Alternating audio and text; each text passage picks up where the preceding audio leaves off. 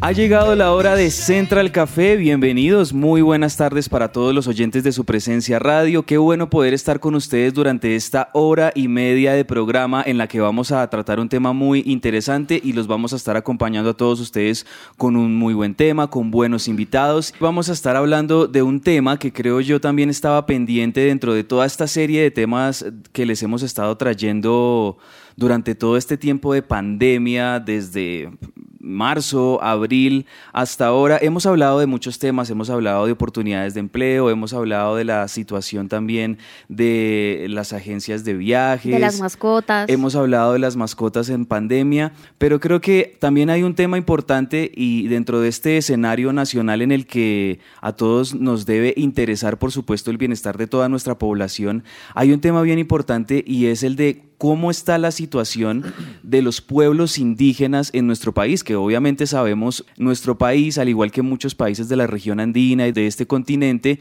pues tienen mucha población que son indígenas, que tienen sus creencias, que tienen todos sus sistemas eh, religiosos, espirituales, sociales establecidos pero a ellos también les ha llegado la pandemia y esa es la situación de muchos indígenas en nuestro país, Andrea, donde, claro, la pandemia se vive no solamente en las ciudades, sino también se vive en esos lugares donde hay resguardos indígenas y donde está esta comunidad que también ha sido vulnerable ante este virus COVID-19. Claro, Andrés, es que este tema de la pandemia, del coronavirus, tiene tantos ángulos que muchas veces es difícil verlos todos en un solo momento, pero lo que dices Andrés es cierto y es que nosotros como tenemos una cultura muy citadina y estamos de alguna forma como encerrados en la urbe, no nos damos cuenta de que hay tantas comunidades en el campo, muchas incluso alejadas de, de lo que conocemos como campo nosotros mismos, que también han sido afectados y están de alguna forma sufriendo las consecuencias y los efectos de este tiempo que pues por el que todos estamos pasando, que es el coronavirus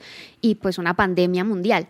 Yo quisiera preguntarle a Andrés, y me, cuestionaba esto, y es qué tanto conocemos nosotros de nuestros indígenas. O sea, cuando yo miraba el tema, me preguntaba cuántas culturas indígenas o cuántas no, sé cómo se llama, es que ni siquiera tenemos presente eh, qué título darle a cuántas culturas o cuántos grupos indígenas hay en nuestro país uno, y en dónde están ubicados. Uno escucha como algunas denominaciones de estas comunidades y, eso es como lo, básico que uno escucha, por ejemplo, en las noticias, la comunidad Kogi, la comunidad Guayú, la comunidad Arhuaca, y eso es como lo que, más o menos como lo dice Andrea, en estas culturas citadinas en las que nosotros vivimos es lo que escuchamos.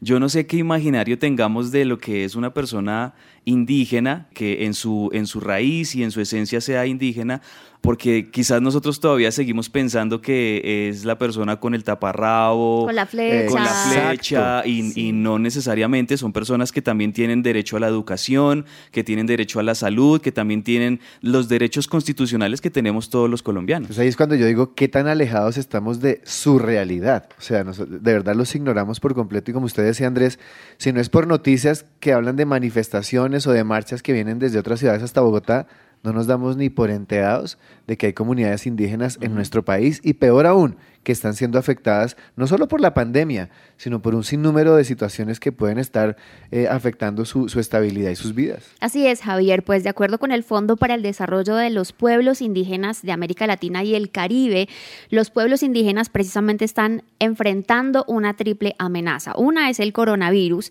y otra el desmantelamiento de las políticas medioambientales y en muchas ocasiones la inacción internacional. Es el caso, por ejemplo, de las comunidades de la Amazonía que no han sido atendidas a tiempo y no se les ha dado atención durante este tiempo de, pandemia y han tenido muchos eh, fallecimientos a causa de condiciones de salud previas que tienen estas poblaciones, como por ejemplo muchos tienen diabetes, hipertensión y otras enfermedades crónicas que aumentan el riesgo de contraer el coronavirus. Yo también quiero trasladarle la pregunta a Janina y a Fernanda que están con nosotros telefónicamente porque como lo veníamos diciendo, uno pensaría que el COVID no llega hasta esos lugares donde habitan las comunidades indígenas, pero la verdad es que sí. ¿Cómo está esta situación, Janina? Pues debo contarle que esto afectó, digamos, al cine colombiano. No sé si ustedes se vieron El abrazo de la serpiente, eh, película nominada al Oscar 2016 como mejor película extranjera. Pues bueno, falleció este año Antonio Bolívar, que es uno de los actores del abrazo de la serpiente, indígena también. La casa productora dice que al parecer Bolívar tenía COVID y esto es un evento importante para la comunidad, ya que él era un líder representante de la comunidad indígena. Entonces, pues la misma productora llamó como la atención al gobierno a través de su cuenta de, Facebook para atender a la comunidad. Tremendo, eso es una noticia que no es nada bueno conocer de casos así se aislados a nuestra realidad de personas pues que están viviendo esa situación. Y los pueblos indígenas hay algo que a mí me llama mucho la atención y es que esos son unos pueblos que son realmente resistentes, ¿no? Yo pensaría y diría que son incluso resilientes, pero esta situación, lo que ha estado pasando, los ha de alguna forma y el tema de la desigualdad los ha afectado de una manera muy, muy fuerte, porque la concentración de, políticas para la lucha contra el COVID, pues sí, de alguna manera está en las ciudades.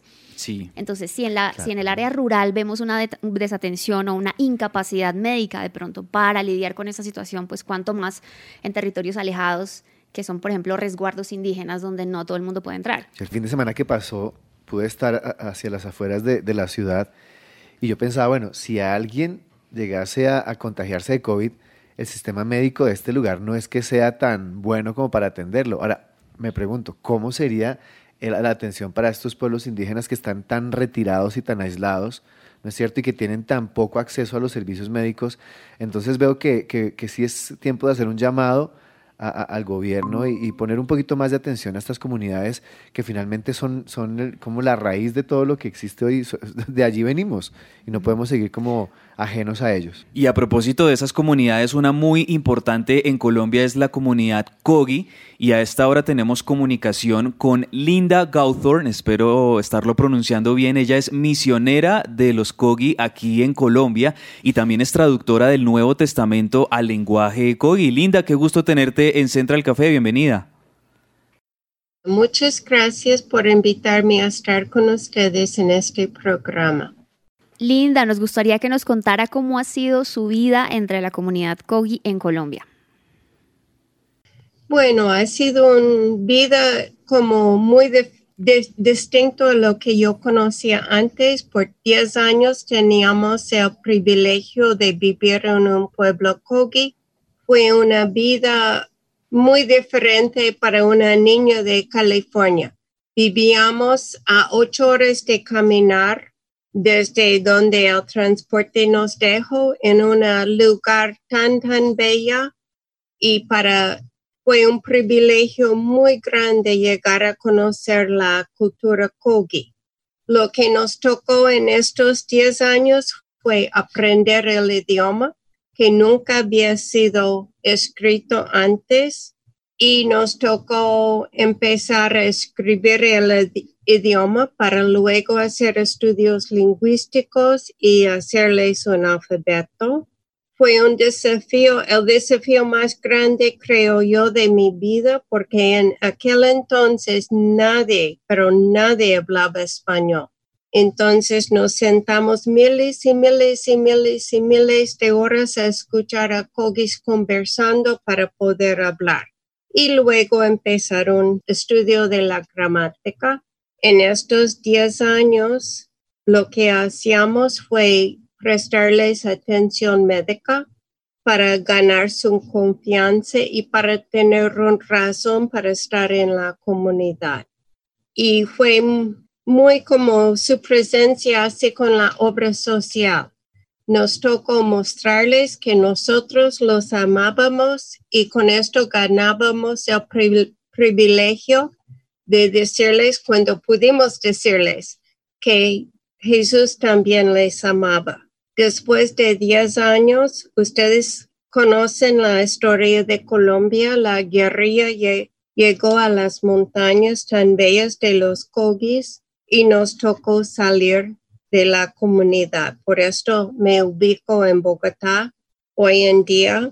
Y cuando teníamos que salir, yo lloré, lloré, lloré pero Dios me mostró que Él quería que yo iba a llevar niños a tenerlos en mi casa, a darles la educación que necesitaba para cuidar y servir a su gente y para discipularlos. Y empecé con cuatro niños y desde entonces 17 jóvenes cogis han vivido conmigo, unos por 10, 11 años y otros como solo para tres o cuatro. Este es como un resumen de lo que ha sido los 42 años entre los cogis.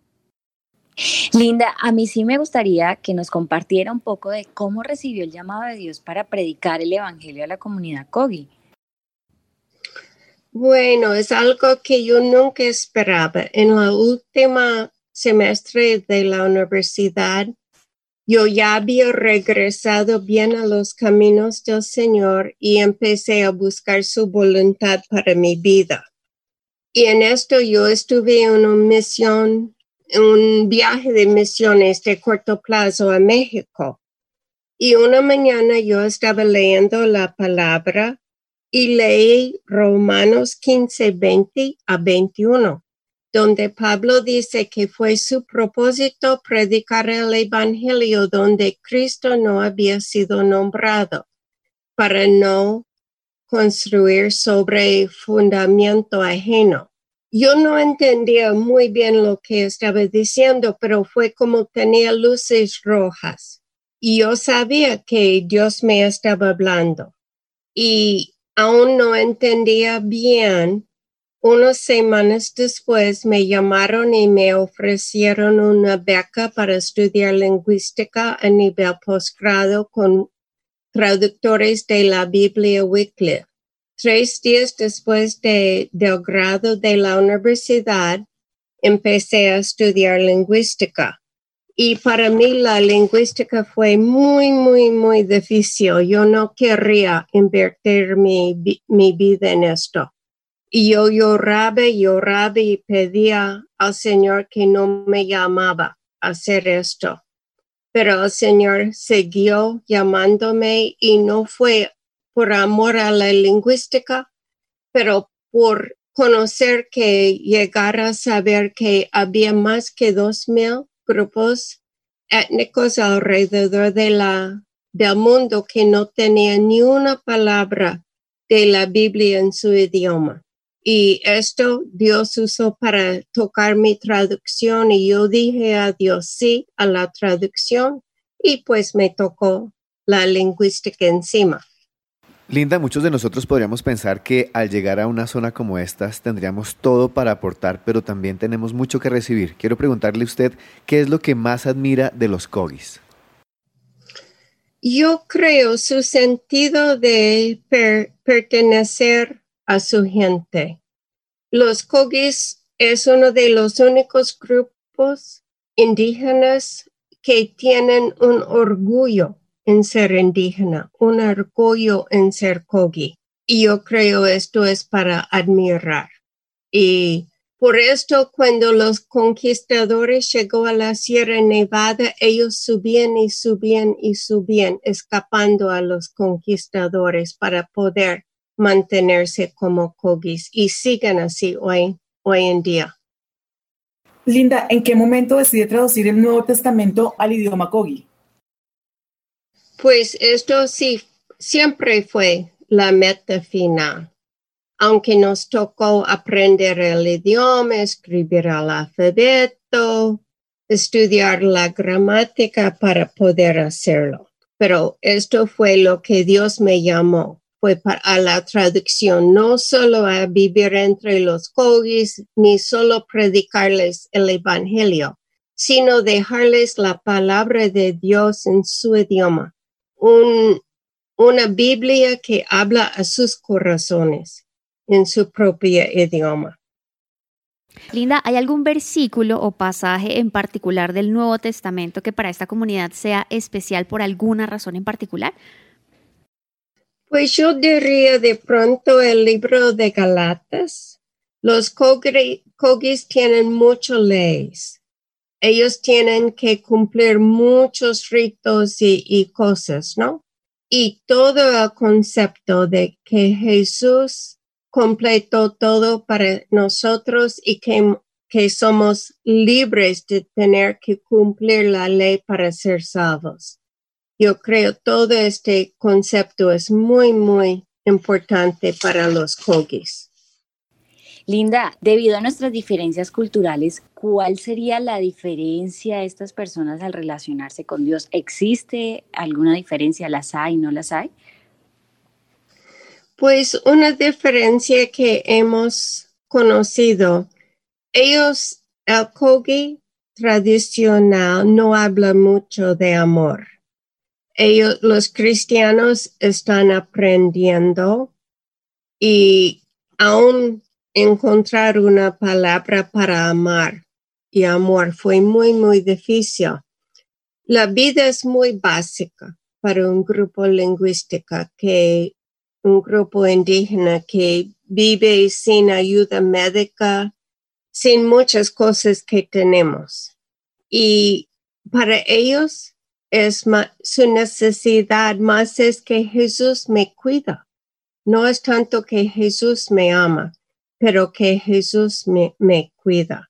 Y es importante empezar a, decirles de Jesús que Él es el que nos cuida y luego enseñarles más, más y más que es amor y cómo Jesús nos, nos ama. Creo que al tratar de llegar con algo nuevo a un grupo como estos, tenemos que partir no de las cosas que nos separan, sino de las cosas que tenemos en común. ¿Hay algo en común con la manera que ellos perciben a Dios y cuáles serían estas? Pues yo diría la familia y amor por la familia, aunque ellos no lo expresarían así, pero ellos tienen una lealtad a la familia. Linda, ¿cómo romper las barreras raciales de género y edad a través del mensaje de Jesús? Pues esto sí ha sido difícil. Yo creo que muchos de ustedes han escuchado en noticieros y otros lugares que los Kogis dicen que son los hermanos mayores de la humanidad. Y sí es cierto, ellos lo creen. Ellos son los mayores y nosotros son los hermanos menores. Esto no solo es de edad, es de valor. Ellos creen que valen mucho más que nosotros, que son ellos que mantienen el universo por su, su meditación y todo. Los cristianos están aprendiendo que en Jesús no hay judío ni griego, pero es un desafío bastante complicado yo diría también que el cambio que yo he visto que los cristianos, que Cristo trajo a los cristianos y luego que los cristianos han llevado a sus pueblos aún no cristianos. Para el Kogi tradicional, ni la mujer ni el niño tiene valor, solo el hombre. Y esto sí fue muy triste para nosotros cuando vivíamos entre ellos ver el desaprecio de la mujer y el desaprecio de los niños. Yo es, me ha sorprendido mucho y me ha agradado muchísimo ver que los cristianos han aprendido a valorar a la mujer y a sus hijos y tratarlos mucho mejor que los no cristianos. Y los pueblos que han tenido contacto con los cristianos que no han rechazado tanto los cristianos como la mitad de los pueblos Kogis. Yo he visto también que ellos han cambiado y están respetando la mujer y los niños. Y yo creo que esto sí es como un terremoto cultural entre los Kogis que el mensaje de Cristo ha traído a su vida. Juan Pablo también tiene pregunta. Sí, yo tengo una pregunta, es cómo evitar que la iglesia sea percibida como una organización exclusiva y no como un lugar para todos? Pues esto sí siempre es un poco difícil. Los Kogis tienen su estrato social, sus clanes y en el principio la mayoría de los cristianos venía de un clan, pero lo que ha ayudado es que han ofrecido cursos y algo de educación a los que vienen de otros clanes. Y está empezando a romper esto, aunque siempre tienen que seguir trabajando en esto. No es algo que cambia de día, de día a noche, ¿no? Y yo veo que para una cultura que no tenía nada de conocimiento de Dios antes, la primera generación no cambia muchas, muchas cosas. Yo tengo mucha esperanza que será los jóvenes, la segunda generación que va a llevar, va a tener más cambios de vida que Jesús nos pide. Pues Linda, muchas gracias por todo lo que nos has contado. Linda Gauthorne, traductora del Nuevo Testamento al lenguaje COI. Gracias, Linda, por estos minutos. Ay, muchas gracias por esta oportunidad de compartir mi vida entre los Kogis y cómo Dios quiere usarnos. Y pues mi consejo para ustedes y más los jóvenes es que pidan a Dios como Dios quiere que inviertan sus vidas.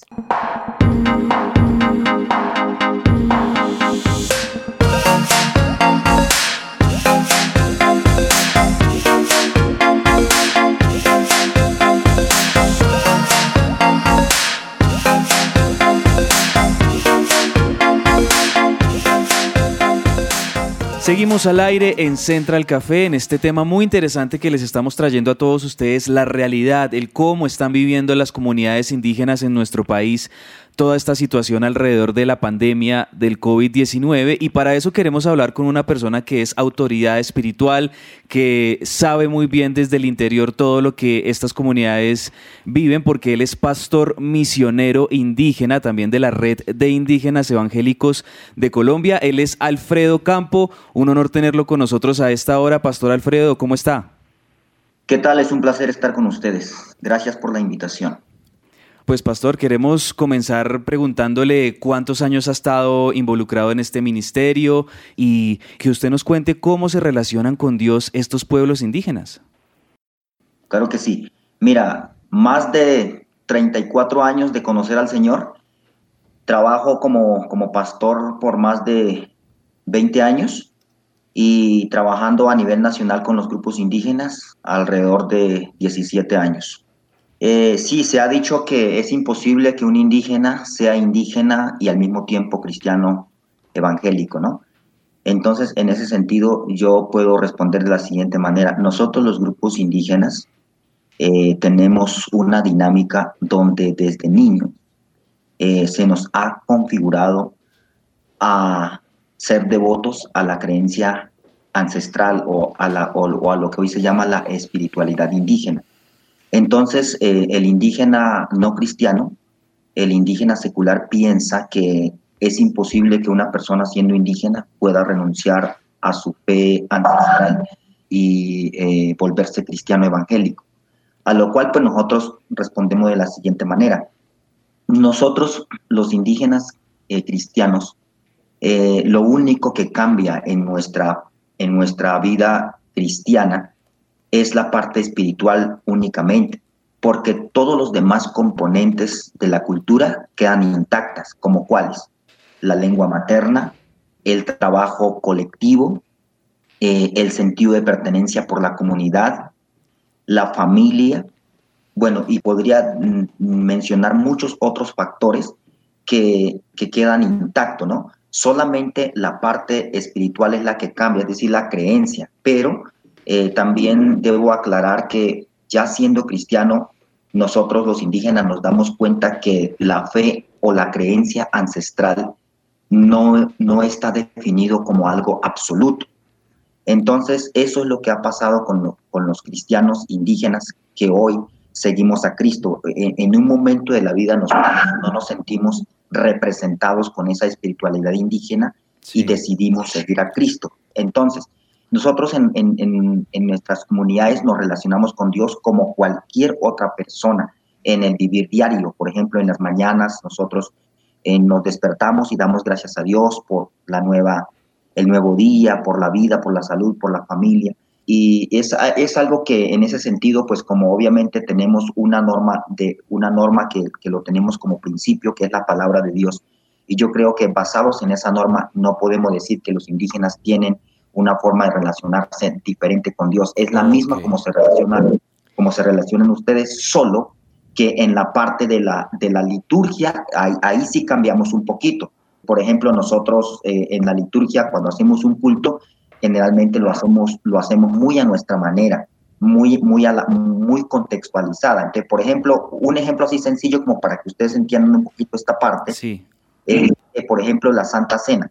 La Santa Cena nosotros en, en, muchas comunidades indígenas se utilizan los elementos que hay en las comunidades indígenas. Porque, por ejemplo, si nosotros pensamos hacer la Santa Cena en una comunidad indígena como en Amazonas, Macedonia, por ahí en esa profundidad de las selvas, ¿dónde, dónde vamos a conseguir un vino? ¿Dónde vamos a conseguirnos una gaseosa? ¿O dónde podremos conseguirnos, por ejemplo, un pedazo de pan? No es imposible conseguir estos elementos allá. Entonces, en ese sentido, lo que se hace es que utilizamos los elementos propios que hay en una comunidad. Los cultos se pueden hacer en la lengua materna, oramos en la lengua materna, la enseñanza acontece en la lengua materna. Eso es lo único que cambia un poquito.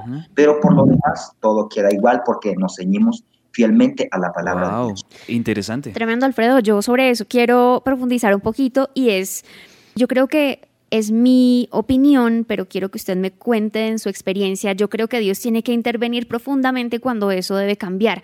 ¿Cómo lo ha hecho Dios en la comunidad? Porque además entiendo que la red trabaja con diferentes tribus y comunidades. Entonces, ¿cómo Dios entra en esas creencias para transformarlas?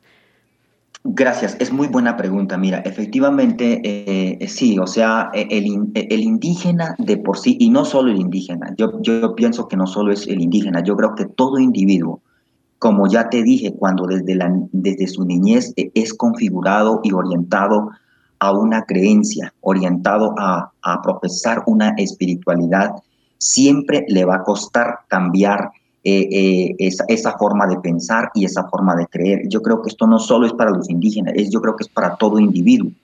Y en este caso, de manera particular, hablando de los indígenas, pues obviamente tiene que acontecer un impacto muy, muy fuerte en la vida del cristiano. ¿Por qué? Porque, porque aquí ya, ya nosotros tenemos que entender que para que un indígena cambie, radicalmente deje su creencia absolutamente en el pasado tiene que estar muy convencido y tiene que haber sido tocado muy profundamente por el poder de Dios en, su corazón para que se efectúe un cambio en esa cosmovisión.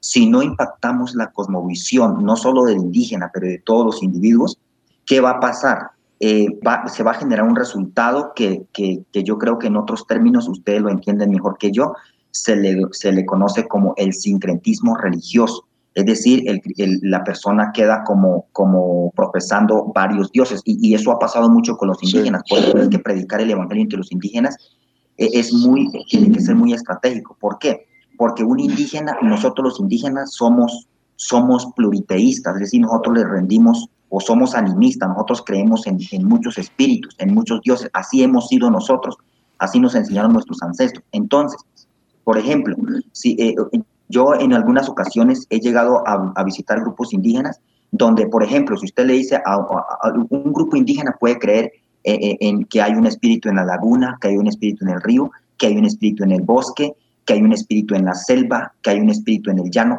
Todo, toda esa espiritualidad se maneja a nivel, a nivel de los pueblos ancestrales. yo, yo le tengo ahí una pregunta. Normalmente la espiritualidad hoy en día en las comunidades indígenas se ha vuelto también un tema muy político y casi que lo han tomado como algo que es de una tradición propia y que limita a veces la entrada de una nueva forma de creer. ¿Cómo, cómo están haciendo ustedes para transformar eso y que realmente se pueda desprender que aunque un indígena quiera seguir o perseguir otro tipo de creencia, no pierda su esencia y su culturalidad? Ok, mira, esa parte nosotros, eh, eh, en ese sentido, nosotros estamos liderando una reorientación de la iglesia indígena. O sea, ¿por qué, ¿por hablo de una reorientación? Porque cuando a nosotros los cristianos indígenas bueno, digamos las primeras mm, agencias misioneras, mm, de pronto iglesias, misiones, que hicieron el trabajo inicialmente de evangelizar a los grupos indígenas. Ellos que hicieron. Lastimosamente nosotros valoramos mucho el trabajo que ellos hicieron, sabemos que hicieron un gran aporte para eh, la formación de iglesias dentro de los territorios indígenas, pero también ellos en su desconocimiento se equivocaron en muchas maneras. Como que, por ejemplo, ellos eh, hemos, en la historia que hemos conocido es que, por ejemplo, no se permitía cantar en la lengua materna, no se permitía orar en la lengua materna, todo lo de la cultura era satanizada, podríamos decirlo así. Entonces, eh, a razón de todo eso, el movimiento indígena hoy tiene mucho argumento para decir lo que tú dices, que el Evangelio no puede entrar a las culturas indígenas porque daña las culturas. Entonces, en ese sentido, la propuesta que nosotros manejamos como iglesia es reorientar a la iglesia. ¿Reorientarla en qué sentido? En el sentido de que el, el Evangelio no debe ser un argumento para satanizar los valores sanos culturales que están dentro de cada territorio indígena, porque nosotros como, como iglesia indígena hemos hecho un análisis y nos hemos dado cuenta que dentro de una cultura indígena hay valores culturales que ameritan ser revitalizados, pero no todos los valores culturales dentro de una comunidad son buenas. Eso también, yo creo que en toda sociedad existe eso. Pastor, y allí quiero preguntarle algo y es que es bien conocido que el Cauca ha sido uno de los departamentos, una de las zonas más azotadas por la violencia. ¿Cómo ha ayudado o qué papel ha jugado el Evangelio durante todo este proceso de, como de, restauración y, de, levantar a toda esta sociedad que tan afectada ha sido? Ok, mira, e, eso, es algo muy, muy importante, porque, por ejemplo, mira, nosotros como, como familias cristianas, desde la niñez a nuestros hijos les enseñamos qué es lo bueno y qué es lo malo, ¿sí? Y desde ese principio nosotros eh, le orientamos a nuestros hijos a no involucrarse en, la delincuencia o en la subvención, porque son, digamos, caminos que a la larga van a llevar a, la destrucción entre nosotros mismos. Entonces, el aporte, el aporte que la iglesia ha hecho es que nuestros hijos, los hijos de nosotros los cristianos, los que están bien orientados y bien fundamentados en la palabra, ellos no van a parar en los grupos subversivos, en, ningún bando. Los hijos de los cristianos indígenas acá no van, no van a parar ni en el ejército, ni a la policía, ni, ni, ni a los paramilitares, ni, ni a la guerrilla, ni, ni a la disidencia, ni a la nueva marquetalia, como la que se habla acá en Colombia, en ninguno de estos bandos. Y yo creo que ese es el principal el principal aporte que nosotros hacemos, porque hoy en día cuando tú miras las filas armadas, la mayoría de los, de los actores, de los componentes de estos integrantes, lastimosamente son indígenas. Eso, aunque no se quiere, aunque eso se quiere negar, pero esa es la verdad. Eh, usted ve las filas y esos son puro indígenas, pero son indígenas cuyos padres no les dieron una buena orientación, no los apoyaron para que se educaran, no los, no los orientaron en el buen camino, entonces terminaron allá. Y yo creo que el principal aporte de la iglesia es esto, que nuestros hijos no van a nutrir estas filas para que sigan delinquiendo. Qué bueno todo esto que usted nos cuenta, Pastor Alfredo Campo. Gracias, le agradecemos mucho por estos minutos. Y finalmente le quiero preguntar a propósito de estas ayudas que usted nos está mencionando, que ustedes le están brindando a ellos, para algún oyente que esté interesado, que también quiera integrarse, que quiera también colaborar, algún contacto que usted nos pueda dejar, alguna página página, algún número para que también podamos intervenir y poder ayudar a estas comunidades? Claro que sí, mira, eh, mi teléfono es este, ¿no? Es 311-342-6659 o correo, el correo de, la, de, la, de nuestra organización es reliec, reliec 2011 arroba hotmail.com. Correcto. Pastor, muchas gracias por su tiempo. Es el pastor Alfredo Campo de la Red de Indígenas Evangélicos de Colombia. Muchas gracias, pastor Alfredo. Bienvenido siempre a Central Café. Muchísimas gracias. Cualquier cosa, estoy presto. Bendiciones para todos. Y nosotros también aquí en Central Café seguimos. En minutos vamos a estar conversando con una persona que se adentró a la zona fronteriza entre Perú, Brasil y Colombia. Eso será en segundos. Seguimos. Esto es Central Café.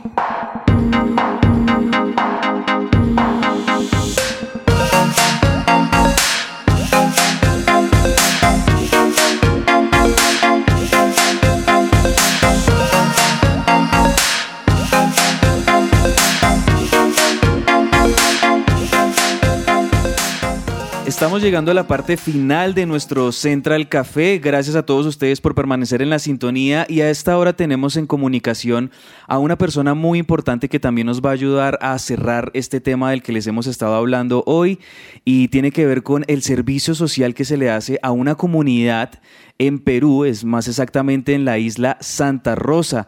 Se trata de John Sarabia, que está, digamos, involucrado con muchos trabajos, vamos a conocer muchos más, pero aquí digamos que tenemos dormitorios para niños, adolescentes, jóvenes en Leticia, donde buscan dar apoyo y educación y desarrollo integral a los jóvenes de esta ciudad. Él hace parte de la misión Buenos Amigos, ubicados en esa zona de triple frontera amazónica. Qué gusto tenerlo con nosotros, John, ¿cómo está?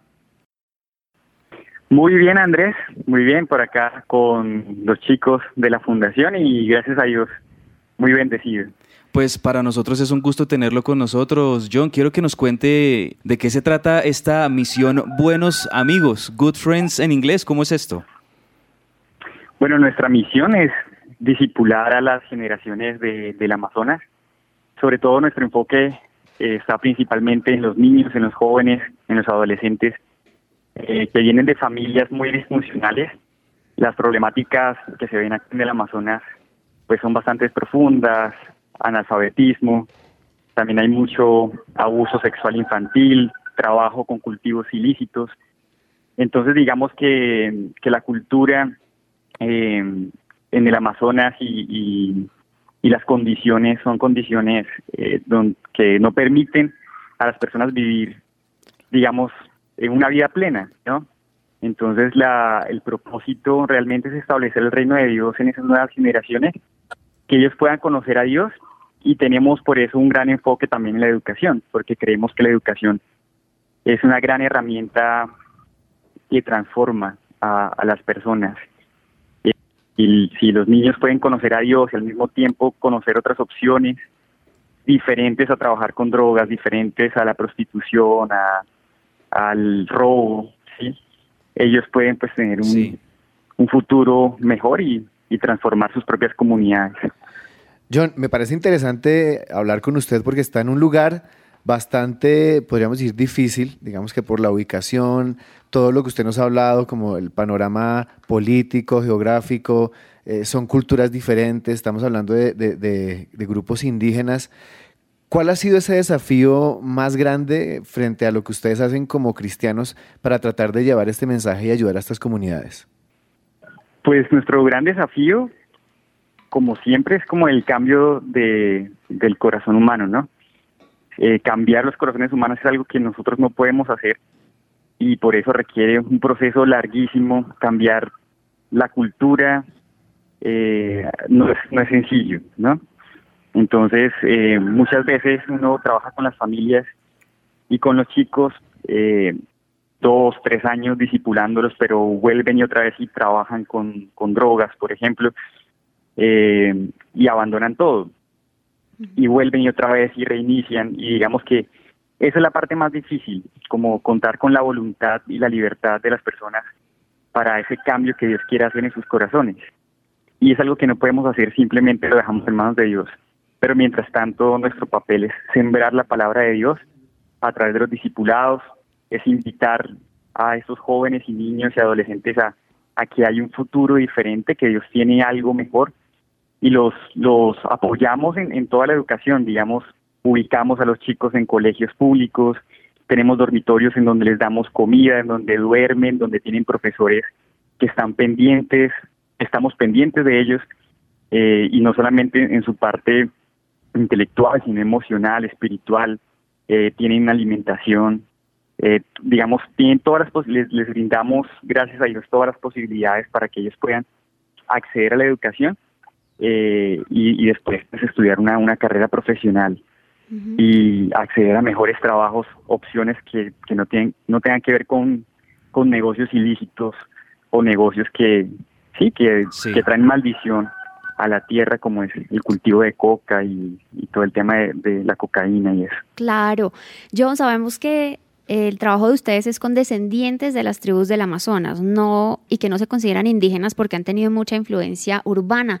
Pero conversábamos al principio del programa que muchas veces pensamos que personas con esta tradición indígena o con estas raíces indígenas por su cosmovisión de alguna manera tienen una dificultad para comunicarse con Dios y de pronto Dios con ellos. Quiero preguntarte qué has visto que ha pasado o cómo Dios transformado esa manera de pensar y que nos cuentes de pronto una historia de un testimonio interesante que podamos tomar como ejemplo para ver cómo Dios realmente habla todos los idiomas y es para todas las razas.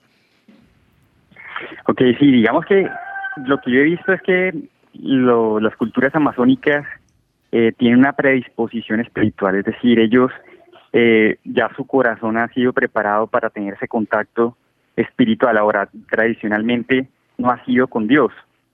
Entonces, eh, digamos que la dificultad mayor es precisamente esa, que ya tienen una fe sí establecida. Por ejemplo, uno le pregunta a uno de los, de los chicos, ¿cómo aprendiste a nadar?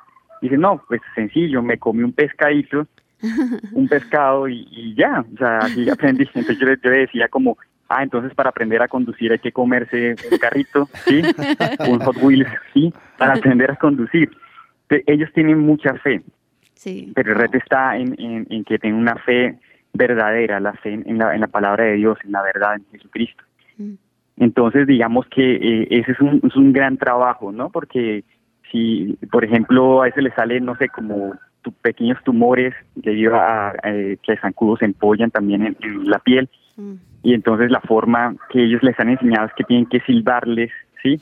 Y que cuando uno les silba va saliendo el, como el gusanito y todo eso. Entonces, ellos tienen como una, una predisposición, pero pues hay que, digamos, orientarlos hacia, hacia Dios, hacia tener esa fe en Dios, confiar en Dios y, no, no de pronto en el poder de las plantas, en el poder de la naturaleza o el espíritu de la selva y todo eso.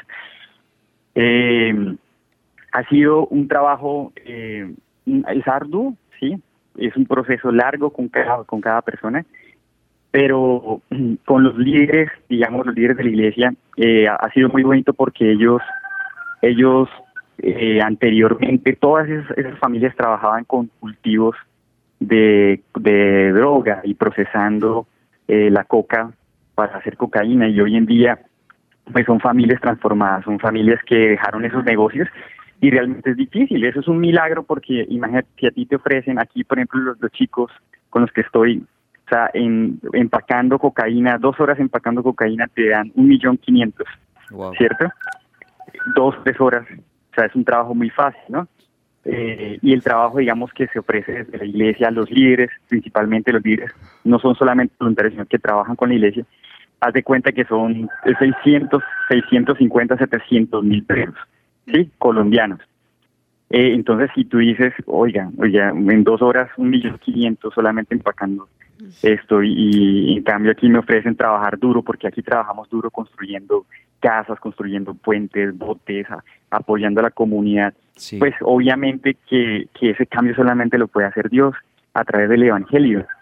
¿sí? Y, y las familias, esos, esos líderes y sus familias que dejaron esos negocios y que se han mantenido por años, sin, sin volver a esos negocios, eh, digamos que eso es, es, un, es un, gran, un gran testimonio.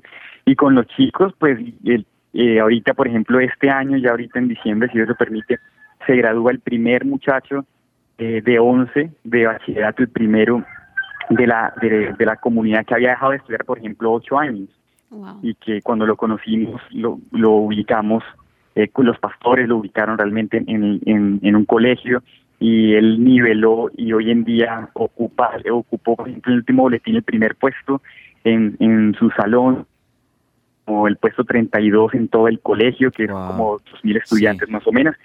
Y, y eso, digamos que uno ve los frutos en, en, todos en todos los, chicos, en todos los niños. tenemos una bebé que ha crecido con nosotros acá, que es, es una bebé de, una, de, las, de las jóvenes del grupo con el que estamos y el ver que ella da gracias, que ella eh, obra eh, sola por iniciativa propia, y eh, ya son como frutos que uno ve eh, que obviamente ha sido, sido una labor difícil y que no solamente nosotros, ¿no? Porque muchos otros misioneros han venido y han, habían venido abonando esta tierra Claro, claro, qué lindo y qué, qué bonitas historias también usted nos, nos cuenta. Y Fernanda también tiene pregunta.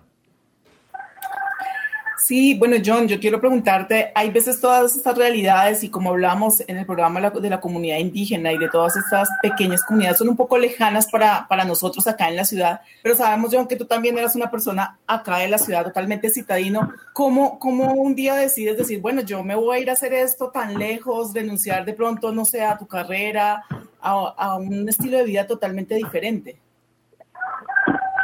Sí, yo realmente, yo vivía en Bogotá, Bogotá pues tenía todo muy estable, ¿no? O sea, yo tenía una vida, realmente Dios me ha dado una vida muy buena, o sea, muy buen salario, muy buen trabajo, buenos compañeros de trabajo. Yo estaba pues en la iglesia, en el liderazgo y me sentía muy contento con todo lo que hacía.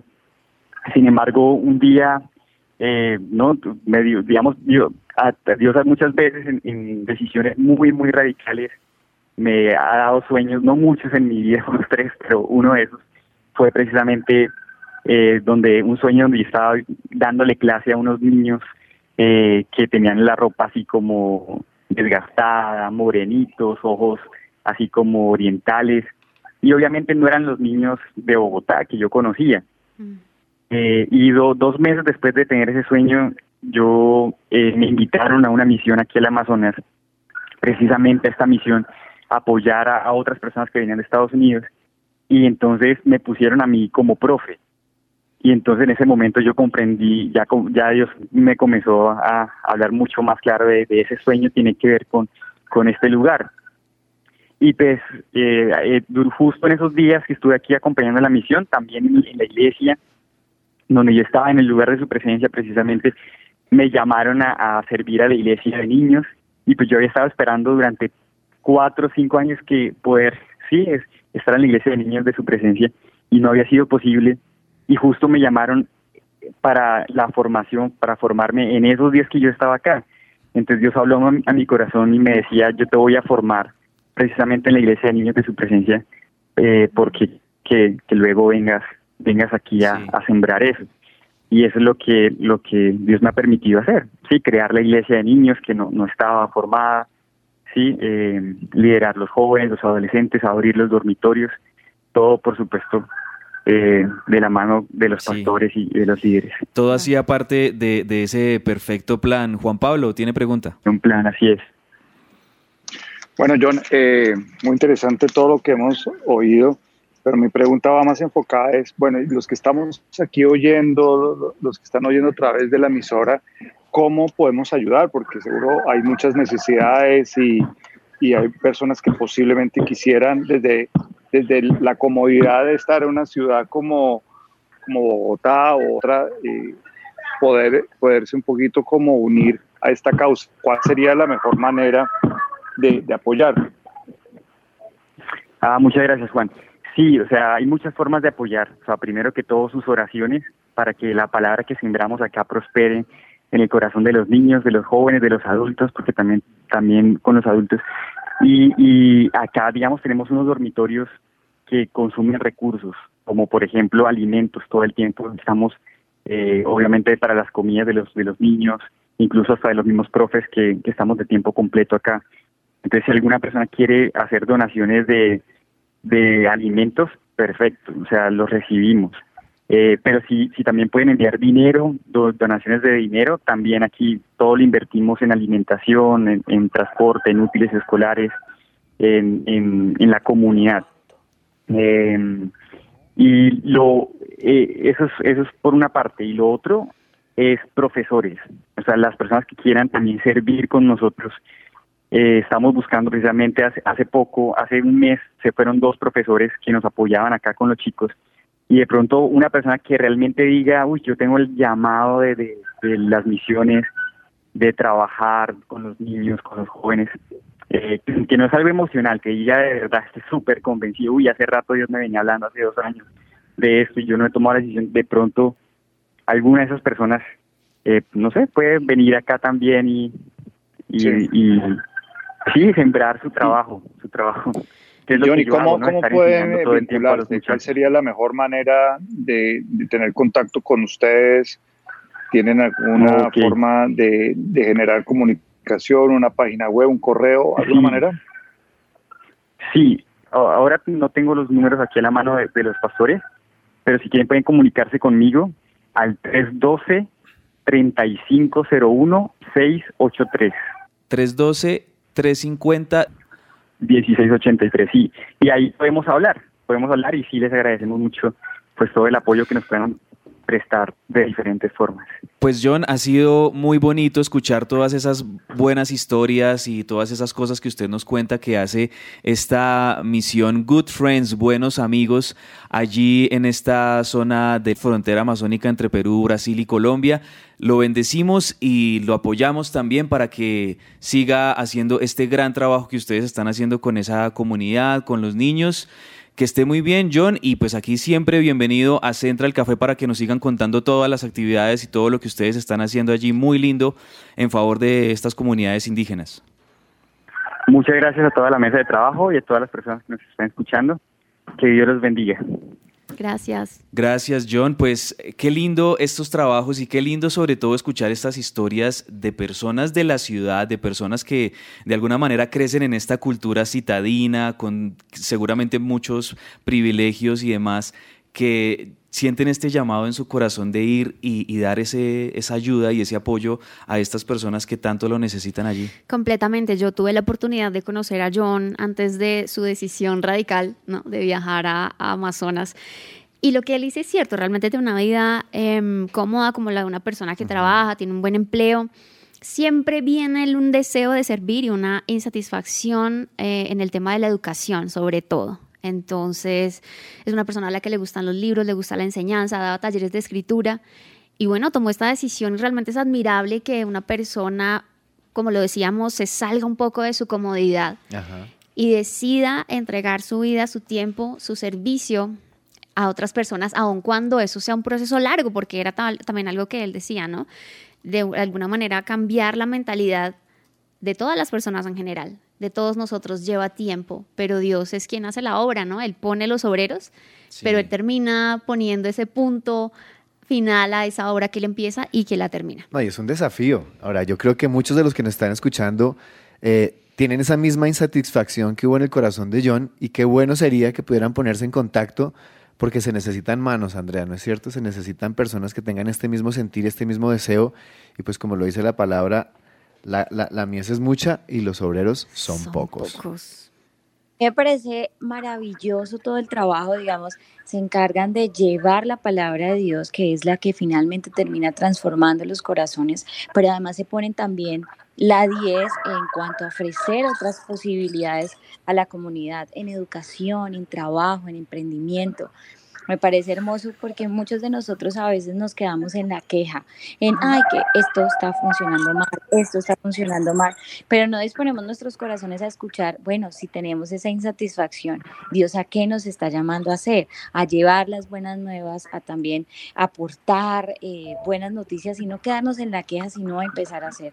Creo que una invitación hermosa también que nos deja es eso, qué tenemos en nuestras manos, eh, con qué podemos servir que hay en nuestro corazón y escuchar como atentamente la voz de Dios, porque también podemos ser la respuesta a las necesidades de muchas personas. yo creo que mm, dejar en el corazón de las personas que están oyendo eh, la difícil situación por la cual estas personas están trabajando y buscar alguna manera de, solidarizarse con ellos y, que de verdad pues Dios ponga en el corazón de las personas enviar eh, estos esos recursos que ellos necesitan. Por mi parte, yo sí voy a hacer la gestión frente a, nuestra iglesia para que pronto a través de nuestra área de apoyo social podamos brindarles una manito de apoyo. Buenísimo. Ahora, yo creo que, creo que es una labor de todos, ¿no? Ya, como decía Andrés, para terminar, pienso que es una labor de todos y no simplemente ser espectadores, también tenemos que tomar parte en, en este proceso y tal vez no tengamos todos el sentido o la disposición para trasladarnos a esos lugares, pero creo que sí, como lo dice Juan, podemos algo, en algo aportar, ya sea de manera material o económica, para que estos lindos proyectos y estos lindos trabajos que se realizan allí puedan seguir creciendo y puedan seguir avanzando, dando frutos como lo han hecho hasta ahora. Y nos quedamos con esa buena idea y esa iniciativa que próximamente podamos, ojalá a través, como dice Juan Pablo, de, de la red de apoyo social, del ministerio aquí de la iglesia, también poderle brindar ayuda para que todos ustedes también puedan involucrarse. Les estaremos contando más adelante. Este ha sido nuestro programa de hoy. Muchas gracias a todos por estar allí. Sigan con la buena programación de su presencia radio. Gracias Juan Pablo, Fernanda, Janina y a todos ustedes. Un abrazo, mil gracias. Hasta la próxima.